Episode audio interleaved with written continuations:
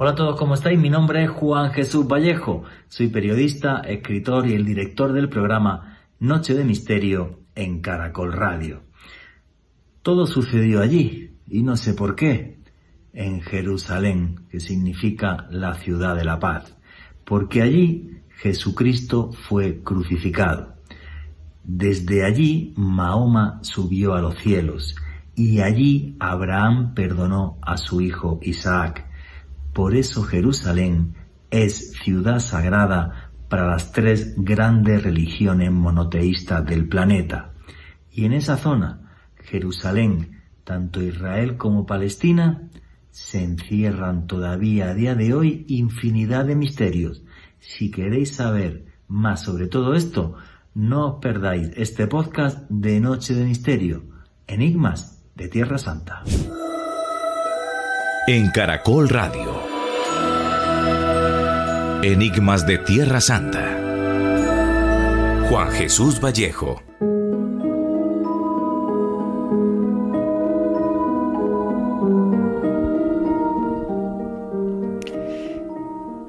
Por sus calles caminó Jesucristo. Allí fue crucificado y en ese mismo lugar resucitó. Desde ese mismo lugar, Mahoma ascendió a los cielos. En ese mismo sitio, Abraham perdonó a su hijo Isaac, y allí se erigió el templo más sagrado para el pueblo judío.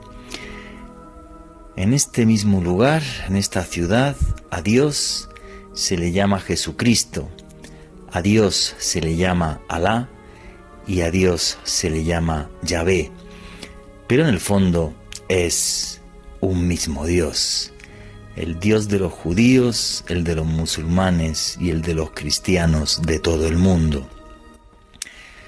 Jerusalén significa la ciudad de la paz.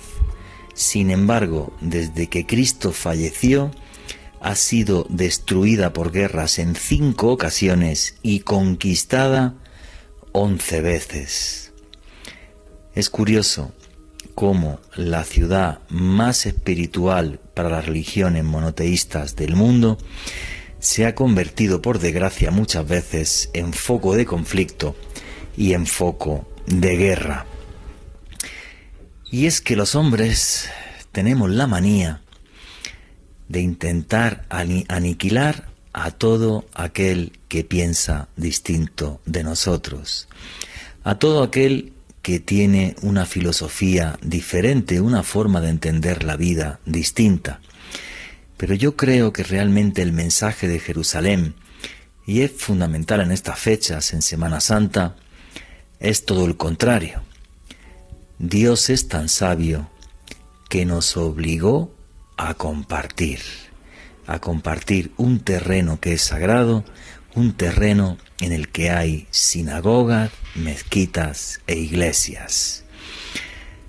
Una ciudad difícil de describir en lo emocional, porque yo creo que es la única ciudad del mundo capaz de volverle a uno loco. Y esto no es una metáfora, es literal. Luego les contaremos qué es el síndrome de Jerusalén. Realmente una ciudad especial, caminar por sus callejuelas es meterte en un laberinto que continuamente nos transporta al pasado y nos lleva hasta el presente. Fieles cristianos que continuamente van a la iglesia del Santo Sepulcro, donde está la tumba de Jesucristo. Musulmanes que van hasta la mezquita de Al-Aqsa y judíos que van hasta el muro de los lamentos. Toda una mezcla de emociones, de culturas y de religiosidad que es única en el planeta. Una ciudad que embriaga dentro de un país repleto de magia, enigma e historia como es Israel. El programa de hoy lo que les va a hacer es una ruta por los enigmas y por la magia de Tierra Santa. Este año no se puede peregrinar por culpa del COVID, pero nosotros lo vamos a hacer con el vehículo más potente que existe, nuestra imaginación. Buenas noches, noctámbulos. Mi nombre es Juan Jesús Vallejo, lo que queráis seguirme en redes sociales. Mi Twitter es arroba Juan G. Vallejo, Juan J. E. Vallejo. En Twitter y en Instagram, Juan Jesús Vallejo. Y esto es Noche de Misterio y lo que hacemos aquí es periodismo de misterio. Nosotros os ponemos los hechos encima de la mesa y ustedes deciden qué hay detrás y qué no. Lo que tengo muy claro es que el, programa de hoy, bueno, pues en cierta medida para mí va a ser em, regresar a, mi vida anterior cuando era reportero, conozco muy bien Israel y todo Oriente Medio. Hoy un viaje hasta la tierra más sagrada del planeta, Jerusalén e Israel, con algunas de las curiosidades arqueológicas más importantes del planeta, todo un país que guarda todavía la esencia del nacimiento de las religiones más importantes de este mundo. Un país maravilloso que seguro, dentro de poquito, cuando termine esta pesadilla, que les, seguro, les aseguro terminará como que es el COVID, podremos volver a visitar. Alejandro Bernal, compañero amigo, buenas noches, ¿cómo estás? Buenas noches, Juan Jesús. Un saludo para usted y para todos los oyentes de Noche de Misterio que se reúnen con nosotros en este momento, en la Semana Mayor, en una época de reflexión, de recogimiento, en probablemente también un periodo del año en el cual pues muchas personas tratamos de hacer un alto en el camino para replantear muchas de las cosas que han sucedido y desde luego, más allá de la connotación espiritual, Juan Jesús, yo creo que en este especial vamos a hacer un periplo por algunos de los enigmas más interesantes, más importantes históricamente de Tierra Santa. Estoy muy motivado, muy feliz de hacer parte de este espacio de periodismo de misterio, porque como siempre decimos en nuestro espacio, el misterio es cultura. Nosotros damos datos y hechos totalmente contrastables, así que va a ser un viaje apasionante, Juan Jesús. Sí, también decirle a los oyentes que si les gusta el periodismo de misterio, también tienen un canal de YouTube que se llama Oculto tras la sombra, donde hacemos vídeos y os comentamos historias y noticias de actualidad sobre el mundo del misterio. Pues para mí, Alejandro, esta tarde tenía en la mano, aquí lo tengo, mi, penúltimo libro, Expedición a los Mundos Perdidos. No sé si se puede encontrar ya en Colombia o, no. Y hay un capítulo entero que le dedico a, Israel. Y es un país que, que me fascinó cuando fui allí como periodista y como reportero, que además fui a investigar eso, los enigmas históricos de, de esta tierra, y es un lugar muy, muy peculiar porque ahí te das cuenta que absolutamente todo, todo, todo en este país, todo, igual que en todo Oriente Medio, está marcado por la religión. Alejandro, ¿qué querías contar? Eh, Juan Jesús, pues quisiera aquí jugar un poco el papel de oyente y de persona que está aquí en Colombia y me gustaría que nos comentara eh, para usted qué tan fácil o qué tan difícil es viajar a, en este caso, Israel. Bueno, en su caso, eh, era una época en la que usted se dedicaba a hacer reportería, me imagino que desde Europa es mucho más fácil desplazarse, pero digamos usted ahora que vive acá, ¿qué tan complicado sería para un colombiano de a pie poder, poder ir a conocer esta, esta Tierra Santa? Ah, muy fácil. Eh, viajar a Israel es eh, sumamente fácil. No sé si piden visado para los colombianos o no, pero me imagino que será también muy fácil de conseguir en el caso de que, de que lo pidan. Y cuando termine esta locura del COVID, será otra vez súper fácil ir, a, ir a, Israel. El gobierno israelí entiende que el turismo es un negocio muy importante para su país. Yo fui invitado por la, por la oficina de turismo del gobierno israelí, además y lo que sí es cierto es que como, como, como reportero, como periodista, em, tiene algunas particularidades em, y, lo voy a explicar en un segundo. Voy a contar una anécdota antes de meterme en antes de meterme en faena y contaros bien la historia de, Jerusalén y daros más datos, daros más datos históricos. Em, cuando yo pedí los permisos de rodaje, porque yo grabé todo el país, desde, prácticamente la frontera con Egipto hasta arriba la frontera con Líbano, Em, fue, muy chistoso porque pido todos los permisos de, rodaje. Eh, y eh, bueno, pues la gente de la oficina de turismo me dice, bueno, aquí hay un par de sitios, amigo, que nosotros no podemos hacer nada. Si usted quiere ir a la esplanada de las mezquitas, le tiene que autorizar la esplanada de las mezquitas. Ahora, explicaré bien cómo es Jerusalén para que la gente entienda esto. Si quiere usted la esplanada de las mezquitas, le tiene que dar el permiso el mufti de la, de la ciudad, que es la autoridad religiosa musulmana. No hubo forma de conseguir aquel permiso y eh, el otro era el, Santo Sepulcro, la iglesia donde está la tumba de Cristo. Em, y esto es muy, muy curioso, porque eh, esta iglesia que es como un laberinto, no penséis una iglesia convencional que llegas a una plaza y ves allí una iglesia gigante, no, no, tú llegas a una plaza relativamente pequeña, ves una fachada relativamente pequeña y ahí te metes y empiezas a caminar por el Santo Sepulcro y es todo un laberinto porque tienes que tener en cuenta que como Jerusalén es una ciudad que tiene 3.000 años de antigüedad y todo el mundo ha querido estar ahí, pues cada centímetro es como una disputa tremenda em, para, tener, para, para, para, que sea tuyo. Total, bueno. El Santo Sepulcro pertenece a em, tres religiones cristianas a los ortodoxos, ortodoxos griegos, que tienen la mayoría de la iglesia, a los armenios y a los católicos. Los armenios y los católicos tienen mucho menos terreno dentro del Santo Sepulcro que los griegos ortodoxos. ¿Cómo entendemos esto? Muy sencillo, porque en al comienzo, en el nacimiento de las iglesias, realmente la importancia de la iglesia romana fue la última. Antes había papas, había un papa en Egipto, había un papa en, Atenas, había un papa en Armenia, o sea, había diferentes papas, hasta seis papas cuando se juntan en el concilio de Nicea. Pero bueno, eso es para otro programa. A lo que voy. Pues nada, tienes que perder una mañana entera en irte a la oficina que tienen allí los griegos y pagar 100 dólares, que me costó la broma, te vas a los católicos y les pagas otros 100 dólares y te vas a los armenios y les pagas otros 100 dólares. Y entonces chistosísimo porque tú llevas tres permisos en la mano. Entonces los tres permisos, cada uno está en un idioma distinto. Uno está en griego, otro está en armenio y otro está en inglés. Y es súper chistoso porque tú crees que dentro de la iglesia pues no hay fronteras. Ahora, man, si vas con una cámara de televisión profesional, trípode y equipo de rodaje, es súper chistoso.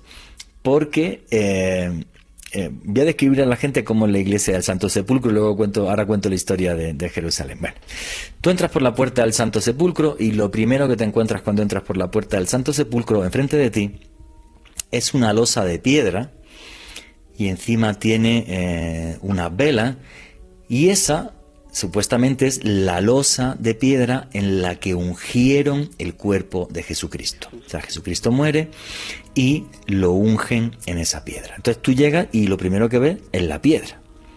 Y la gente pues directamente que se tira a tocar la piedra y a besar la piedra y ponen objetos por encima de esa piedra, pues un rosario, un tal, para llevárselo a sus familiares. Tú llegas al Santo Sepulcro y lo primero que te encuentras es eso.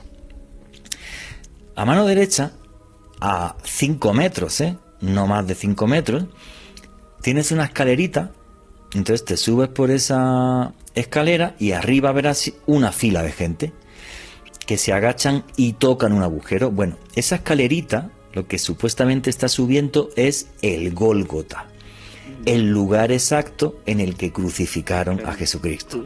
Y la gente está en fila porque meten la mano en un agujero de piedra que es donde supuestamente estuvo la cruz en la que murió Jesucristo. Cinco metros, ¿eh? No más.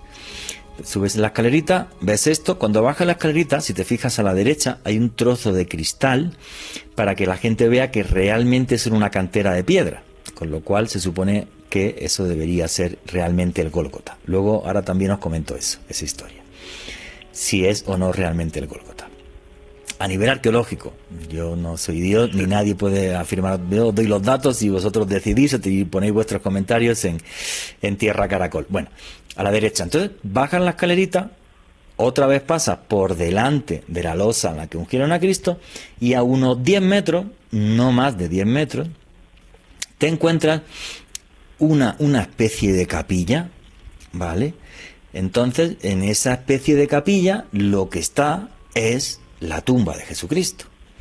Entonces yo como tenía el permiso de la Iglesia Ortodoxa griega, porque todo eso es griego, ¿eh? todo el trozo que he descrito pertenece a los griegos, ni a los católicos ni a los, ni a los armenios. Em, entonces, eh, bueno, pues yo pude entrar y tocar lo que supuestamente fue la tumba de, la tumba de Jesucristo, eh, pude filmarlo todo, sales de ahí y dije, voy a grabar la parte de atrás de la tumba de Cristo. Oye, di un, un paso, ¿eh? un metro. y conforme di el paso con el equipo de rodaje, me llegó un señor armenio, buenos días, ¿cómo es usted? ¿Usted pagó? Sí, mire usted, aquí están los papeles, está, perfecto. ¿Vale? No hay ningún problema. Y, cuando entran y llegas a la losa, ya te está pidiendo el griego el, el papel. Y eh, luego vas caminando por la iglesia y juraría, o sea, tú, mm, vamos a hacer el paseo este, este, que, virtual y, mental. Llegas, te encuentras la losa en la que está enterrado Jesucristo, a mano derecha está el Gólgota donde lo crucifican y a la izquierda está la tumba de Cristo. Ojo con esto. Según las Sagradas Escrituras, realmente la escena de la crucifixión y el entierro de Cristo sucedió en muy pocos metros porque José de Arimatea era tremendamente rico y dijo, para que no muevan el cadáver, yo compro esto que hay aquí enfrente, lo compro ya, pago y ahí que lo entierre. O sea que eso es muy fiel a lo que son las Sagradas Escrituras. Bueno, pues después de este paseíto, ese hecho de 20 metros, bueno, pues mm, uno está enfrente de la tumba de Cristo y tienes que girar a la derecha. Vas como a hacer un círculo. Giras a la derecha y hay un momento en el que eh, está, hay un trozo de columna que supuestamente en esa columna ataron y azotaron a Jesucristo. Cuando llegas a la columna y pones la cámara, entonces te llega otro cura, que ese es católico, y te dice, ¿usted pagó? Buenos días, sí, yo pagué, aquí está el permiso, ese está en inglés. Eh, yo pagué, no hay ningún problema, ¿vale? Sigues haciendo el círculo y hay un momento en el que después de pasar la columna en la que estaba atado Jesucristo y en la que le, en la que le pegaron, eh, hay un momento en el que tú ves una escalera. Entonces, si te metes por esa escalera, llegas a una sala y en esa sala es donde Santa Elena, la madre del emperador Constantino, eso sí es real, encontró la cruz en la que se crucificó a Jesucristo. Bueno, todo esto según tradición cristiana. Luego cuento la versión arqueológica la que es, que alguno es posible que se lleve una pequeña decepción. Pero bueno, esta es la sala que descubre Santa Elena en el siglo IV después de Cristo. Entonces, ahí es donde estaba la cruz, a día de hoy no hay nada, hay una especie de capilla. Eh, sube por esta escalerita y acabas de hacer entonces el círculo y llegas otra vez hasta el Gólgota. Eh, eso básicamente es la iglesia del Santo Sepulcro, que es, os dicho, como un laberinto. Y ahora explico por qué. Como yo tenía todos los permisos de rodaje, yo podía entrar a zonas del Santo Sepulcro donde no puede eh, ir el público. Entonces, preguntándole a un sacerdote griego, pues nos mostró allí una puertecita que había relativamente cerca donde está la columna en la que azotaron a, a Cristo. Y, y man, cuando me abrió eso yo me quedé loco. Me abren la puerta y entonces yo me meto y es un patio donde hay celdas de monjes. Entonces yo salí, yo entré al patio y había, por ejemplo, monjes ortodoxos etíopes que no tienen parte de la iglesia, pero sí tienen derecho a tener celdas. Y estaban los etíopes y había armenios y había de no sé qué. Aquello era como como Naciones Unidas, o sea, colores y caras de todo tipo de países y son monjes del mundo que pues pues tienen allí en ese en ese patio su, su, celda en la que van a orar y tal y y, y todo eso. Entonces yo también pude grabar eso y pude ver eso, que eso no lo ve el público, eso, eso está cerrado al público. Y ese laberinto, y eso así, es el, el, famosísimo Santo Sepulcro, que es uno de los lugares de peregrinación católica y cristiana más importantes del mundo, porque ten en cuenta que allí no solamente, no, no solamente van los católicos, porque todos los católicos van a Roma, mientras que a Jerusalén no. Van los ortodoxos griegos, los, los, los, egipcios, los etíopes, los armenios, los griegos, los rusos. Entonces, claro, es una cantidad de gente y de colores sin parar que, que, te deja realmente muy asombrado, ¿vale? Eh, muy, muy, muy asombrado. Hay que, hay que, hay que comentar, creo que me quedan como unos seis minutitos para terminar este bloque. Y creo que esto es bueno, que la gente podamos viajar con la imaginación gracias, gracias a que tenéis un capitán de, de nave que conoce el sitio muy muy bien. Yo estuve allí varios días grabándolo, grabándolo todo y luego si queréis también os cuento, os cuento alguna anécdota. Mm, cerrar el Santo Sepulcro es una película, porque para cerrarlo que se cierra a las 6 de la tarde, hay tres llaves y tres cerrojos. Y tienen que cerrar los tres a la vez y abrir los tres a la vez. Los griegos, los católicos y los armenios. Claro, la, la iglesia no tiene una llave, tiene tres. Claro, todo, todo es así. Entonces es una cosa como súper, súper mega loca. Dime, Alejandro. Juan Jesús, muy, muy interesante como esa mezcla multicultural de la cual usted nos hablaba, en este caso ortodoxos, armenios eh, y cristianos. ¿Hay alguno de estos grupos que tenga más poder dentro de este Santo Sepulcro o, o las fronteras son equitativas? Los griegos. Los griegos son los que tienen más, más terreno dentro del Santo Sepulcro. Hay que pensar, y la gente debe de pensar, que nuestra Biblia, aunque la traducción que tenemos nosotros al español viene del latín, la Biblia se escribió en griego. Y la Iglesia Ortodoxa griega tenía mucho más poder dentro de Grecia que la Iglesia romana, que es un tema eh, bastante más tardío. Entonces, sí, son, los son los griegos los que tienen, los que tienen mm, más terreno, ¿vale? Dentro, de, dentro del Santo Sepulcro, sí. Entonces, claro, para, para que la gente para que la gente me entienda. Eh, yo, yo digo Jerusalén, el Jerusalén histórico, y la gente se piensa, no, es una ciudad enorme o algo. No, no. El Jerusalén histórico tiene un kilómetro de lado. Súper pequeñito. Es muy pequeñito, sí. Y hay una anécdota muy curiosa, porque el Jerusalén actual, la muralla que rodea eh, Jerusalén, mm, ahora seguimos contando porque creo que falta poco, y, pero, pero está genial que la gente así se entere de, cómo es esta historia. Eh, la, muralla tiene un kilómetro de lado y tiene ocho puertas. Siete están abiertas y una puerta está cerrada. Y voy a contar por qué. Eso en el siglo XVI, eso lo construyó un señor de origen turco que se llamaba Suleimán el Magnífico. Y entonces, cuando estaba Suleimán el Magnífico terminando la muralla, se puso a hablar con un rabino judío. Y entonces el rabino le dijo, Suleimán, un día vendrá el Mesías y entrará a Jerusalén. Y le dijo Suleimán, ¿y por qué puerta va a entrar? Y dijo, según la profecía, tiene que entrar por la puerta este. Tiene que entrar por la puerta este de la ciudad, por donde sale el sol, y vendrá caminando desde el monte Sión. Y entonces dijo Sulimán el Magnífico, perfecto que esto lo arreglo yo ahora mismo. Y tapió la puerta. Tapió.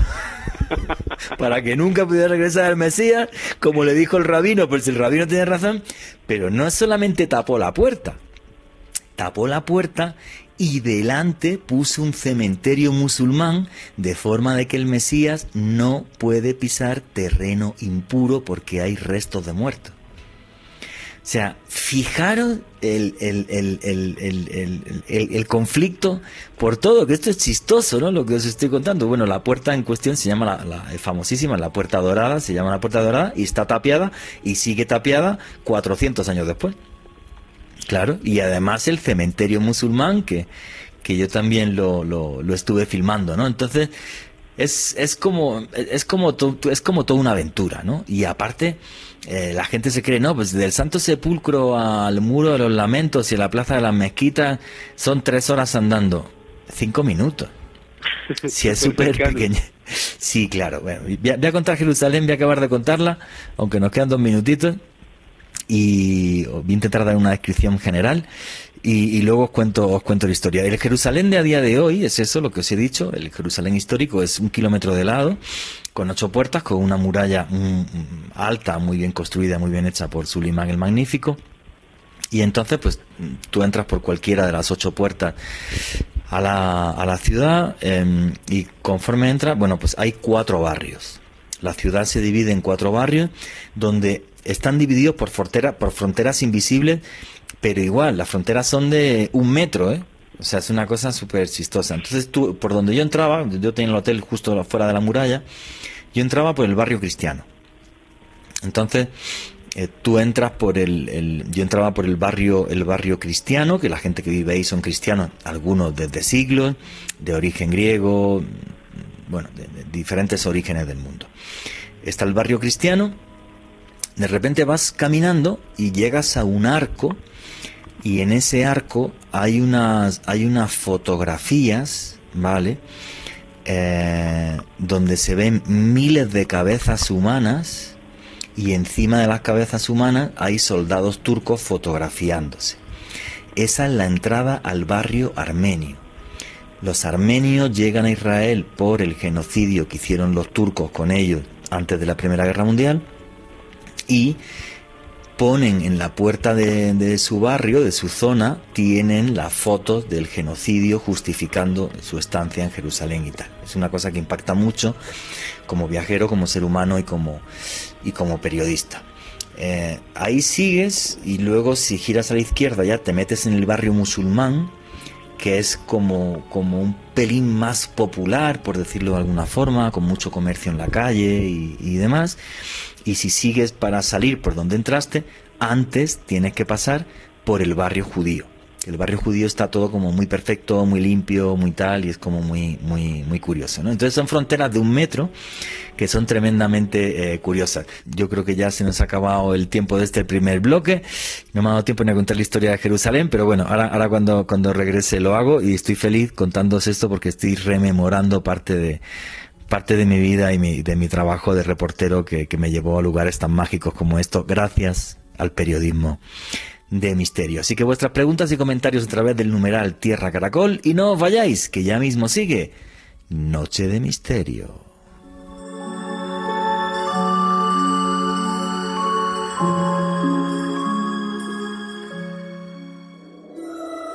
Ya regresamos con Enigmas de Tierra Santa.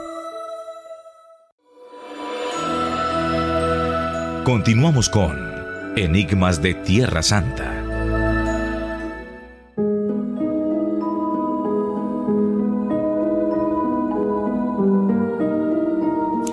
Y aquí continuamos en Noche de Misterio, hoy viajando hasta Tierra Santa, el lugar de peregrinación más importante del mundo para cristianos, musulmanes y judíos. Una tierra muy peculiar, estoy intentando haceros de guía para que este año que no se puede viajar a Tierra Santa, en Semana Santa nos hagamos una idea de, cómo es y yo recordando una parte de mi vida que la verdad que me parece muy, muy chévere y estoy y estoy feliz con, este programa especial de eh, Semana Santa. Alejandro Bernal, ¿qué te apetecería dar un paseo por Jerusalén o no?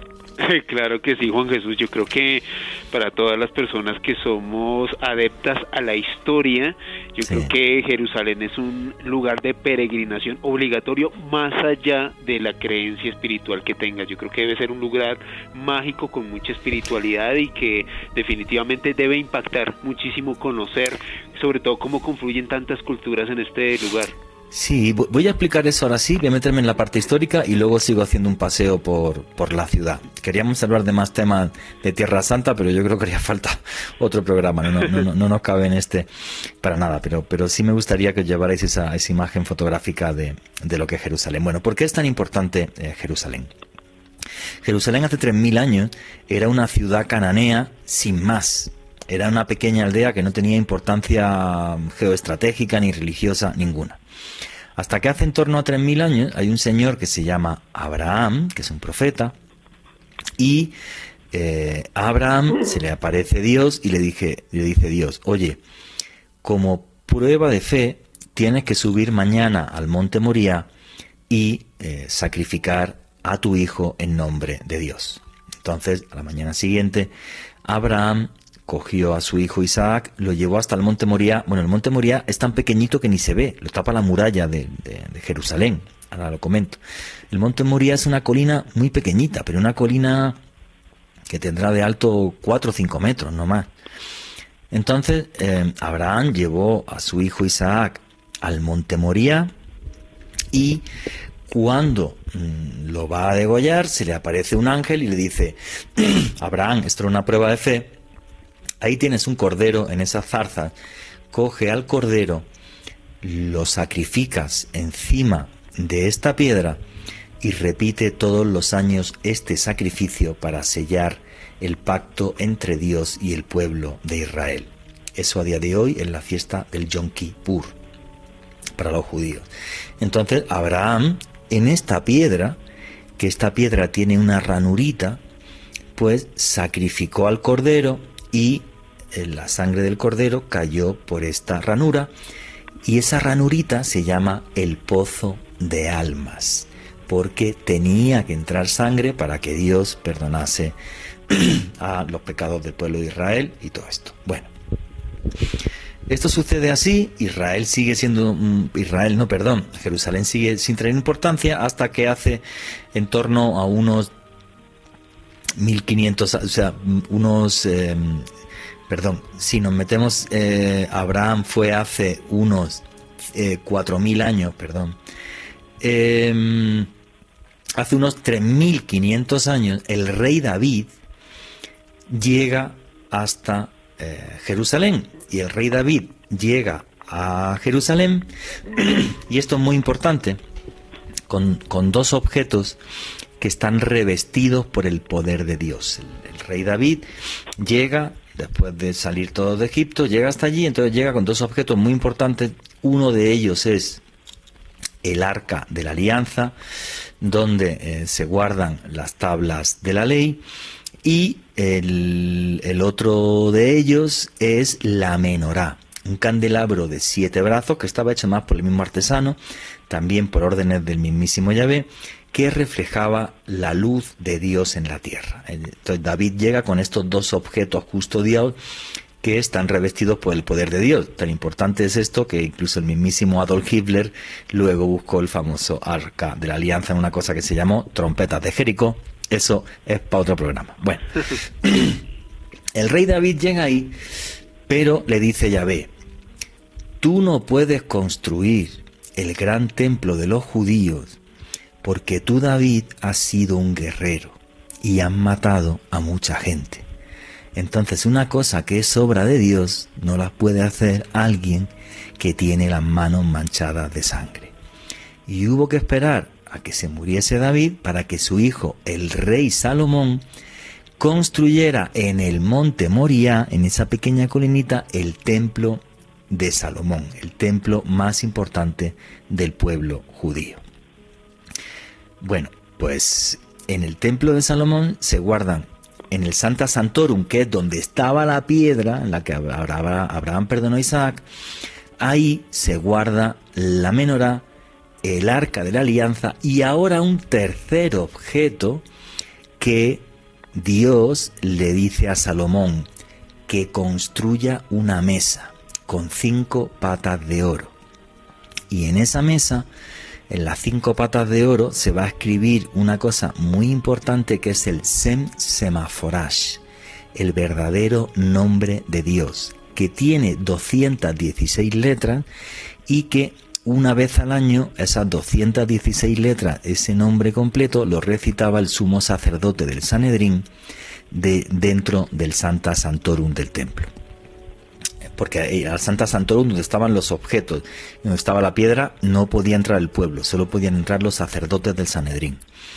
Entonces, em, bueno, pues em, sucede todo esto, está hecho el templo, y el templo destruido en el siglo VI a.C. por un rey asirio que se llama Nabucodonosor II. Destruye el templo, arrasa Israel, luego otra vez Israel consigue ser independiente y el templo es reconstruido por primera vez, la segunda vez que se construye el templo, por un señor que es el rey Herodes. Y ahí ya nos metemos en, los tiempos eh, del Nuevo Testamento. El rey Herodes reconstruye el templo, que de esa reconstrucción de Herodes, lo único que queda que se puede ver es el famoso muro de los lamentos. Bueno, del Santo Sepulcro, donde está, donde está supuestamente la tumba de Cristo y el sitio donde lo crucificaron, el Gólgota, hasta el muro de los lamentos, andando serán entre 5 o 8 minutos como mucho. No hay más. No se tarda más. Entonces tú llegas para ver el muro de los lamentos llega y eh, nada, pues, pues, pues, te metes por un arco allí, te, te registran para que no lleves ningún tipo de explosivo, ni de arma, ni de nada. Y puedes ir a ver el muro de los lamentos, que está dividido en dos, la parte de las mujeres, la parte de los hombres. Y en el muro de los lamentos hay una, curiosidad, que es que si te pones delante del muro y te miras a la izquierda, ves un arco y una puerta. Si atraviesas ese arco y esa puerta, estás entrando en una cosa que se llama el túnel de los ammoneos. Entonces, pasas el arco y la puerta y hay unas escaleras y empiezas a bajar. Y bajas, bajas como unos 10 metros de profundidad.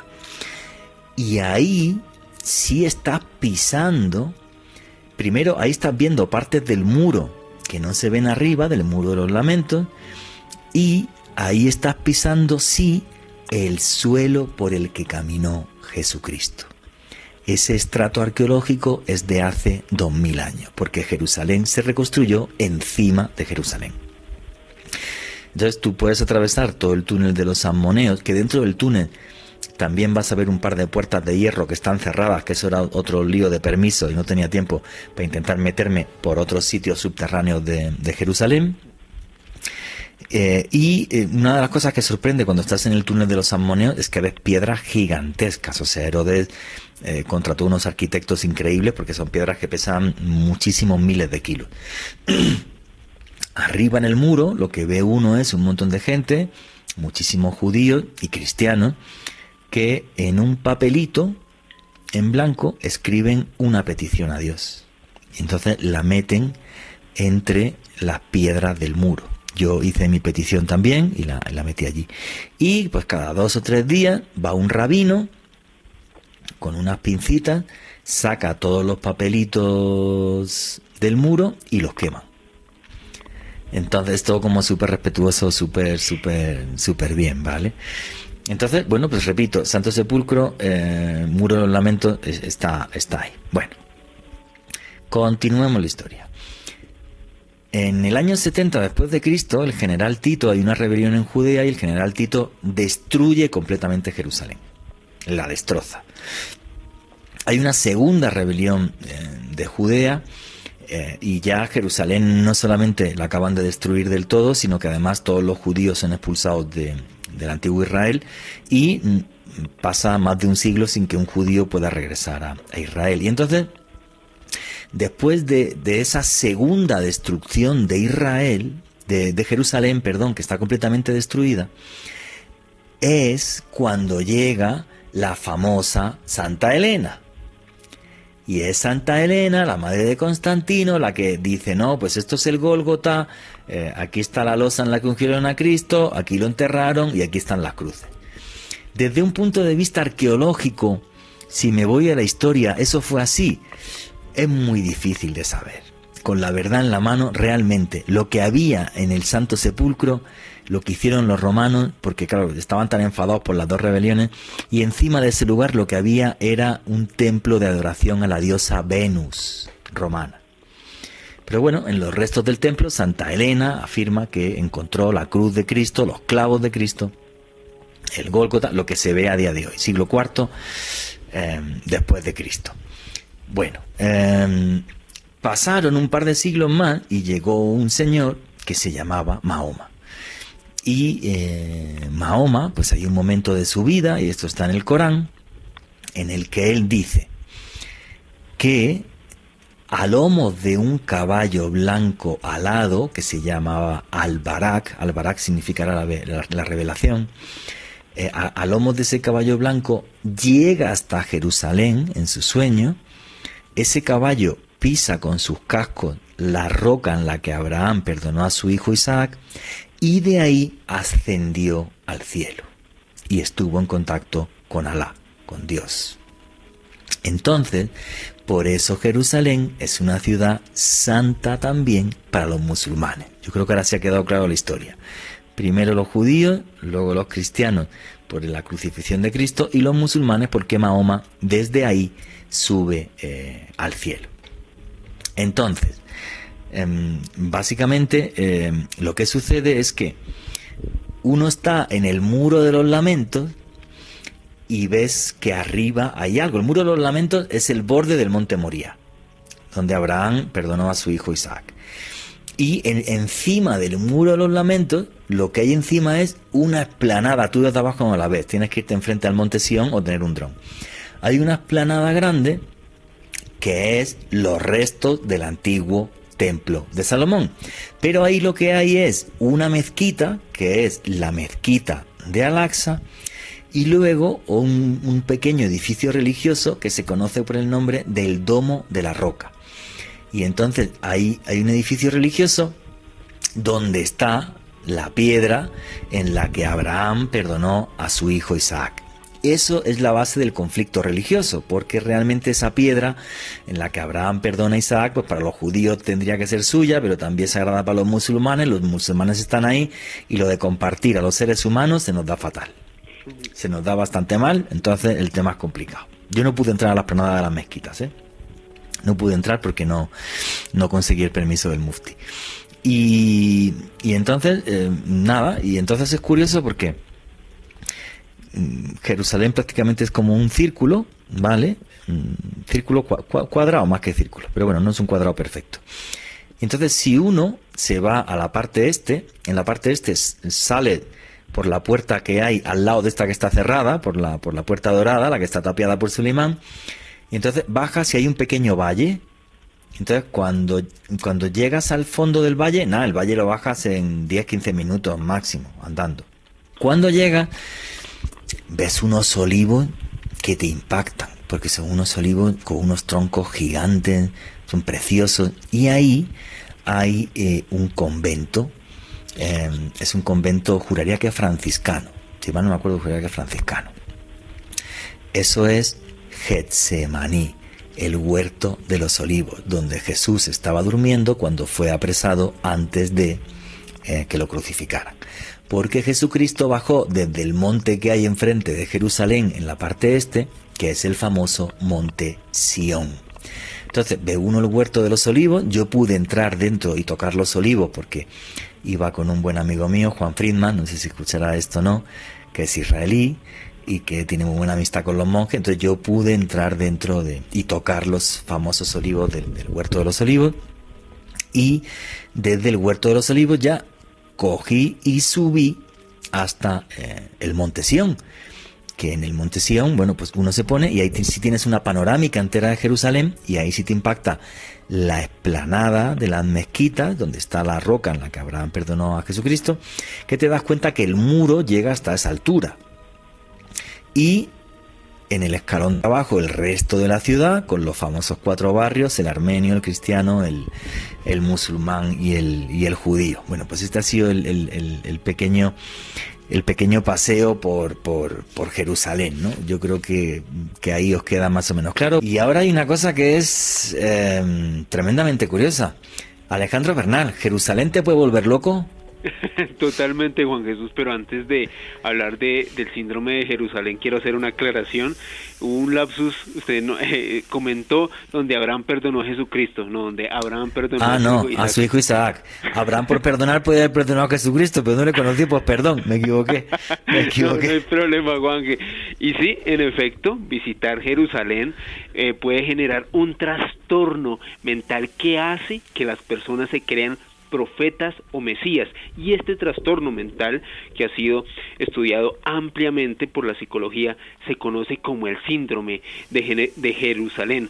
Y en específico sobre esta patología mental, Juan Jesús, hay un experto que le ha dedicado una gran cantidad de, años al estudio pues de esta de, este fenómeno extraño que se presenta en esta ciudad. Este señor es Pesach Lichtenberg. Este señor es profesor de psiquiatría de la Universidad de Hebrea y de acuerdo a los estudios que este señor ha efectuado precisamente en Tierra Santa aproximadamente 100 personas cada año de la gran cantidad de turistas que visitan Jerusalén siempre terminan teniendo esta especie de alucinación, de creerse tocados por la divina providencia y de tener un mensaje trascendental muy posiblemente relacionado con la segunda venida de Cristo. Este señor Lichtenberg llega a comentar que la persona siente que tiene un rol importante en precisamente esta segunda venida del Mesías y que debe notificárselo al mundo. Este señor Lichtenberg hace parte de un centro de estudios que se llama Soteria House y este señor dice que ha atendido una gran cantidad de pacientes que han sufrido de este síndrome de Jerusalén. Sin embargo, cuando hay pacientes de diversas partes del mundo, Juan Jesús ya lo tienen tan tecnificado que tienen los datos de las embajadas de los países para remitir directamente a estas personas para que puedan regresar a, sus países de origen y ser tratados allí. Este señor comenta que el síndrome de Jerusalén se puede manifestar de maneras diferentes.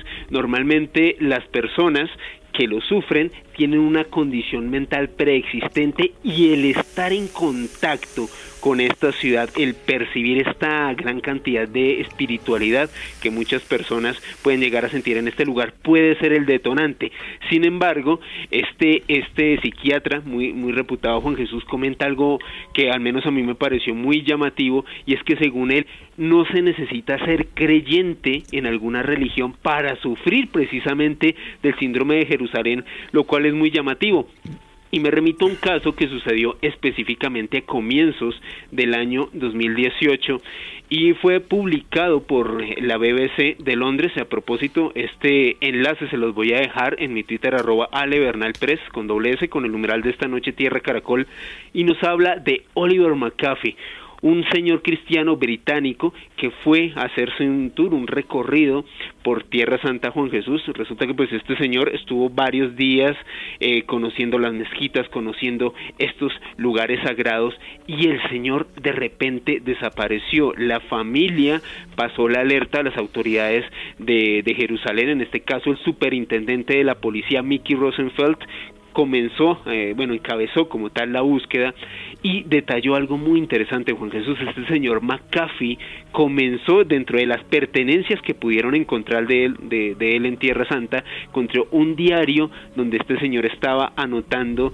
cosas muy extrañas, como que se había podido comunicar con Jesús, con la divina providencia, que tenía que trascender al más allá pero lo más curioso es que tal y como se les comentaba hace unos minutos, no es algo exclusivo de personas creyentes, cualquier persona puede eh, sufrir este síndrome de Jerusalén. Y recuerden, más de 100 personas al año que visitan Tierra Santa pues tienen estos extraños síntomas con Jesús.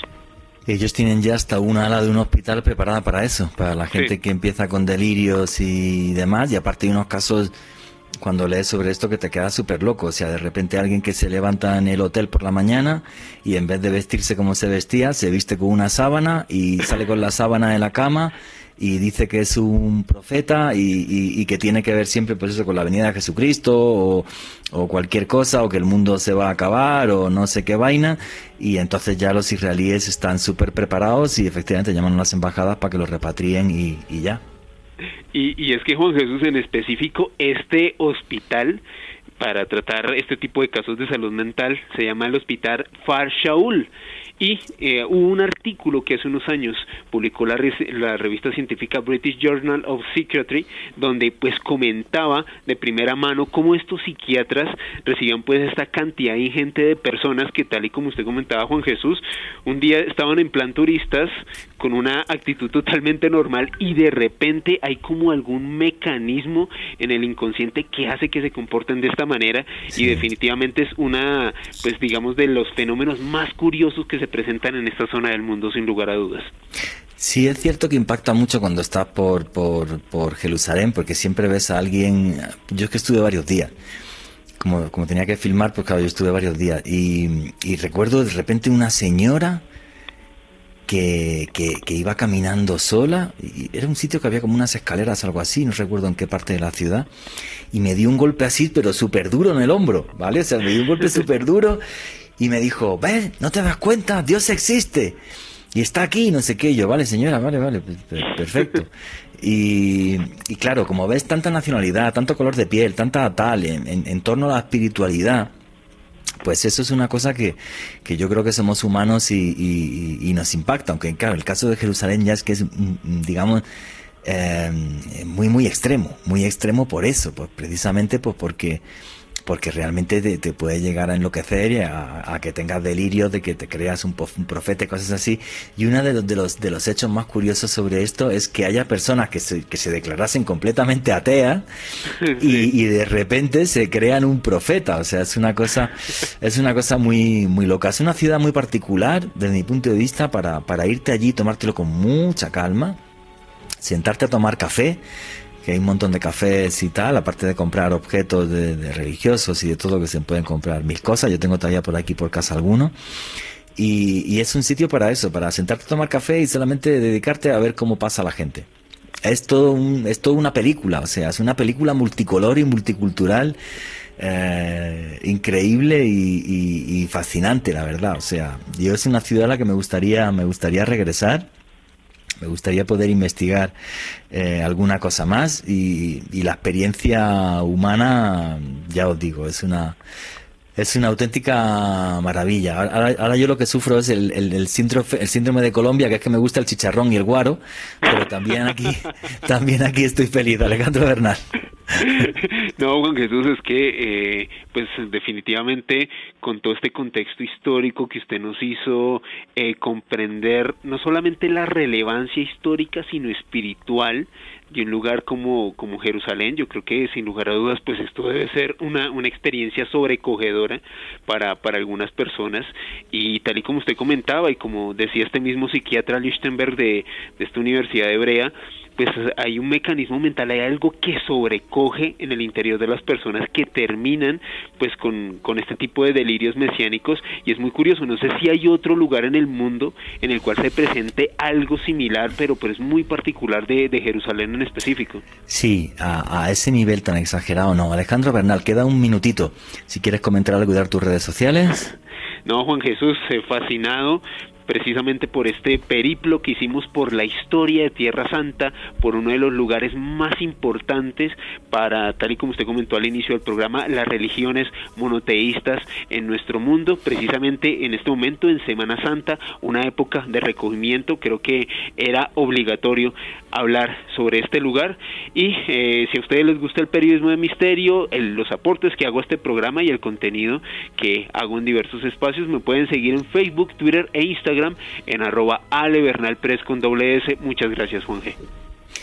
Bueno, señores, pues espero que les haya gustado este paseo por la ciudad en la que Dios se llama Jesucristo, se llama Alá y se llama Abraham. Una ciudad con mil historias curiosas, con mil discordias que llegan hasta día de hoy. Y yo me quedo con lo que escribía en mi penúltimo libro, en Expedición a los Mundos Perdidos. Dios es tan sabio que nos obligó a compartir, porque en compartir está la bondad del alma humana. Y nunca, nunca olviden que vivimos en un mundo mágico porque está repleto de misterio.